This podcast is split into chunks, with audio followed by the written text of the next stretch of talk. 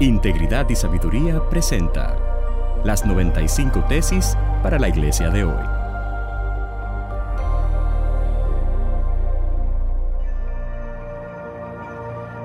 Tesis número 67 para la iglesia latinoamericana de hoy.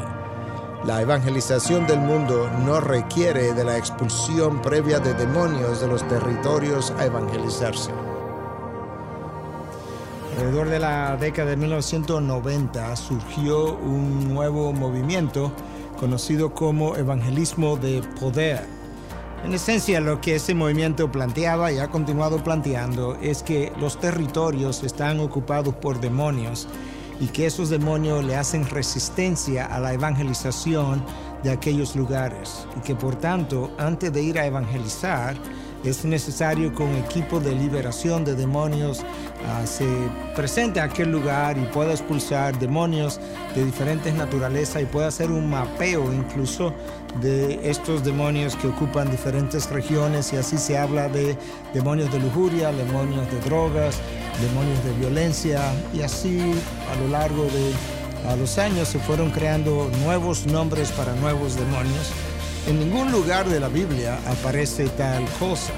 Decir que nosotros necesitamos liberar estos lugares de demonios para luego evangelizar es debilitar el poder de la palabra de Dios en su concepto.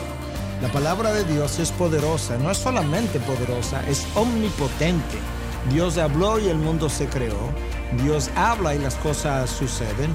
Cristo habló y los muertos resucitaban, de manera que la palabra de Dios predicada tiene el poder para hacer todo cuanto se requiere para evangelizar a aquellos que aún no conocen al Señor Jesucristo.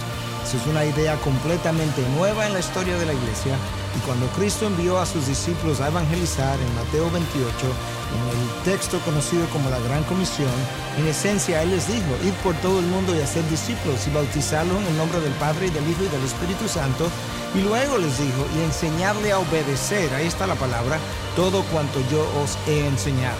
La herramienta de evangelización es la predicación de la palabra de Dios.